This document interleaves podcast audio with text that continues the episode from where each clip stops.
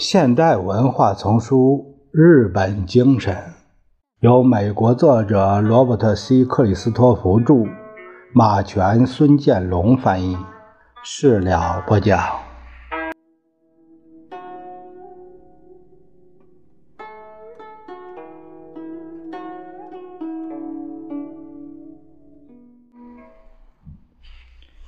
回想起来，我在千叶之所见。还不仅仅是日本人将唯美与作乐结合起来的实力，也是某种风尚的夸大表现。在日本，大部分娱乐活动都是超阶级的，但观看体育比赛、欣赏自然美景，当然还有看电视，基本上都还是消极行为。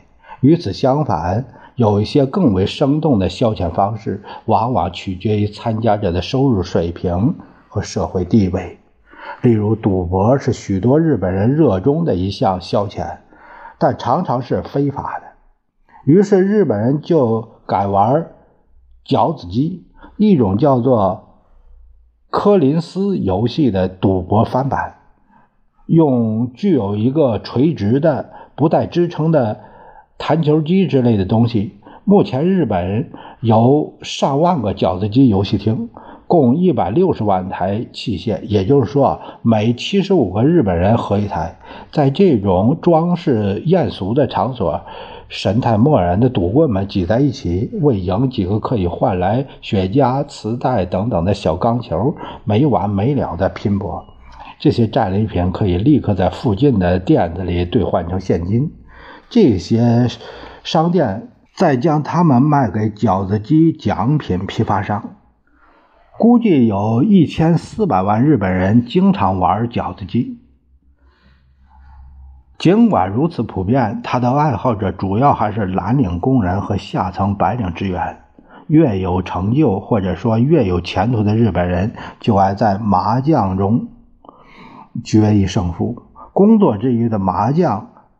在日本人生活中占据了如此坚实的位置，以致纽约一些狡猾的出租司机也摸到窍门只要能在当晚的麻将赛结束之时赶到曼哈顿某一日本餐馆门前，就有希望将一位坐镇纽约的日本经理送往郊外居住区，而大挣一笔车费。即使他碰巧连钱带一钱包的借据都输了出去，又在这种非法游戏中不能交换现金，使用开借据的办法敷衍法律，这位司机也渴望收到一笔豪爽的小费。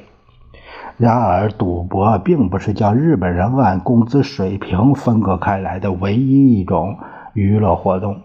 假如一位蓝领工人依然生气勃勃的酷爱竞技运动，他就不得不求助于公司健身房或者是运动场，但却很难参加集体项目运动，诸如篮球或棒球。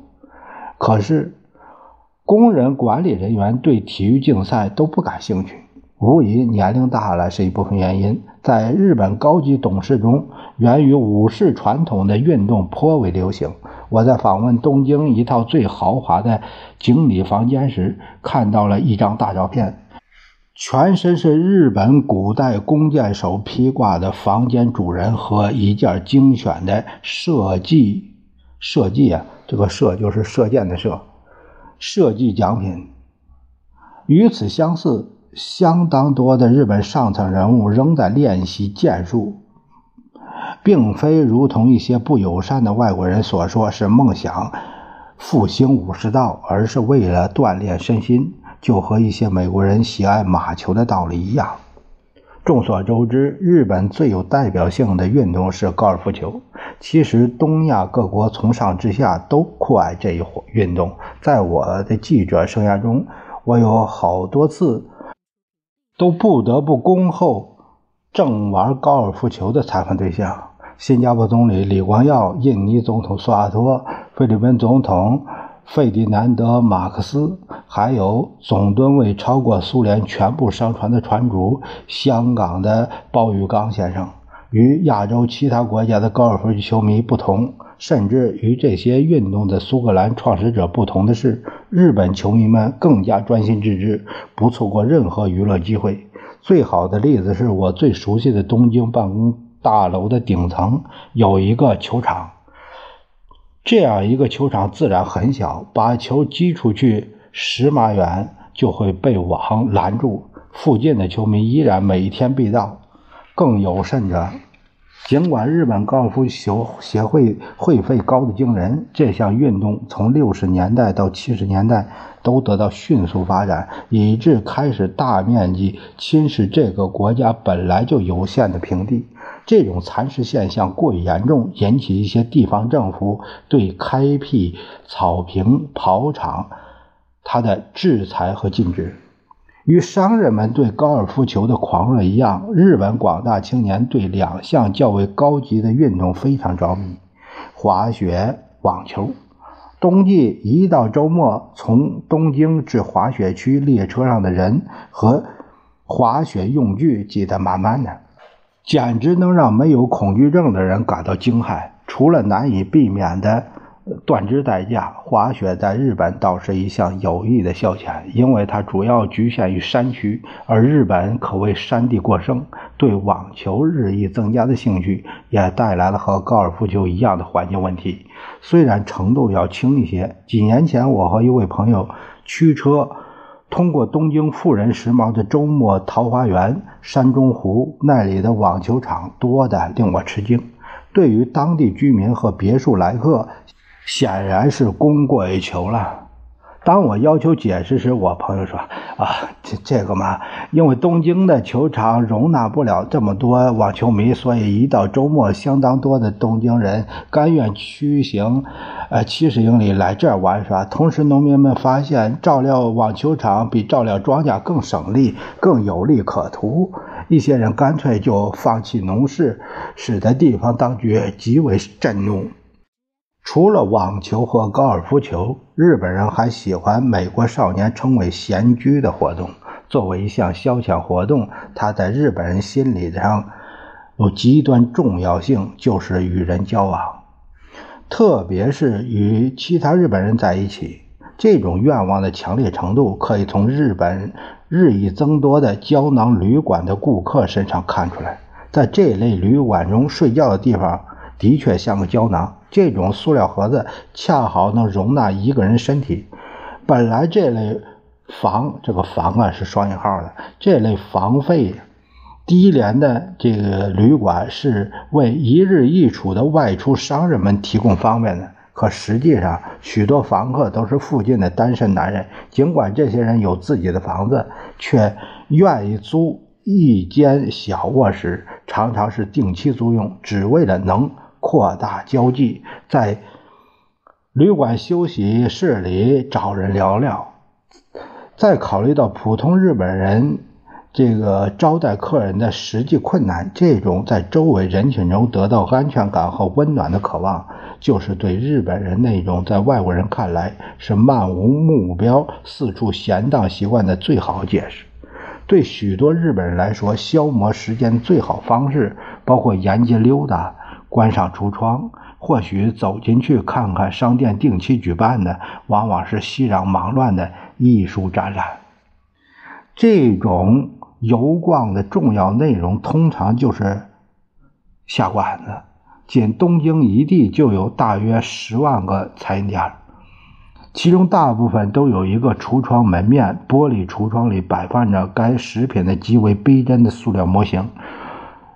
食客迎门的地方，自然是那些比较简易的店子，面馆、醋鱼饭团店，各有呃备有各式各样的日本菜肴，以及一些美国快餐之王麦克唐纳食品、肯德基炸鸡的仿制品的餐馆。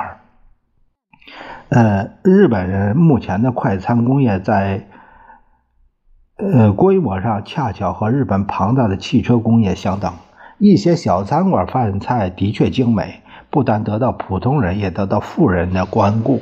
不过，东京也有数目颇多繁多极为奢侈的高级餐馆，专备上流人士之需。其中最为舒适的，来自日本传统饮食业，在这种地方，身着和服的侍女端上日本古典食物，宾客们凝视着奇妙的、给人以都市之中静穆田园错觉的微型庭园。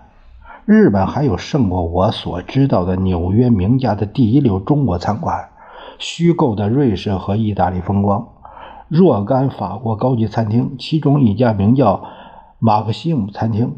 他的大师傅在巴黎的马克西姆餐厅学过烹饪技术。这些饭馆和东京的艺妓馆一样，顾客中有不少实力者。艺妓馆的宴席上，一傻儿是男客，当然全有艺妓陪伴。我参加过的唯一一次这类午餐会，是日本主要报家为招待《华盛顿邮报》的。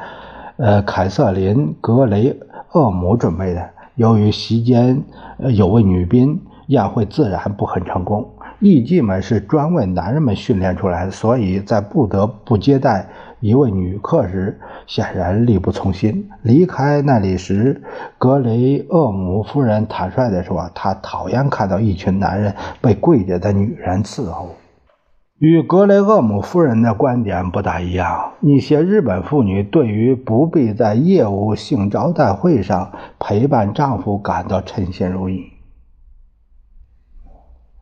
妻子们愉快地接受既定事实。自民党议员森山真由美夫人对我说：“总是陪丈夫外出，实在让人厌烦。”特别是在东京四处奔波，本来就够呛了。有时候我真同情美国妇女，她们不得不参加那么多烦人的事物，以帮助自己的丈夫。这话言之有理，而且肯定是发自森田夫人内心。可在某种程度上，我仍然怀疑其合理性，而且认为广大日本妇女还是愿意更充分地享受得意丈夫的特权。我的看法可以从下列的例子中反映出来：近些年来，日本男人已不那么热衷于和一家人共度周末娱乐活动。对于许多日本人来说，家庭活动仍然比较简单：野餐、领孩子上附近的公园，或驱车上乡村。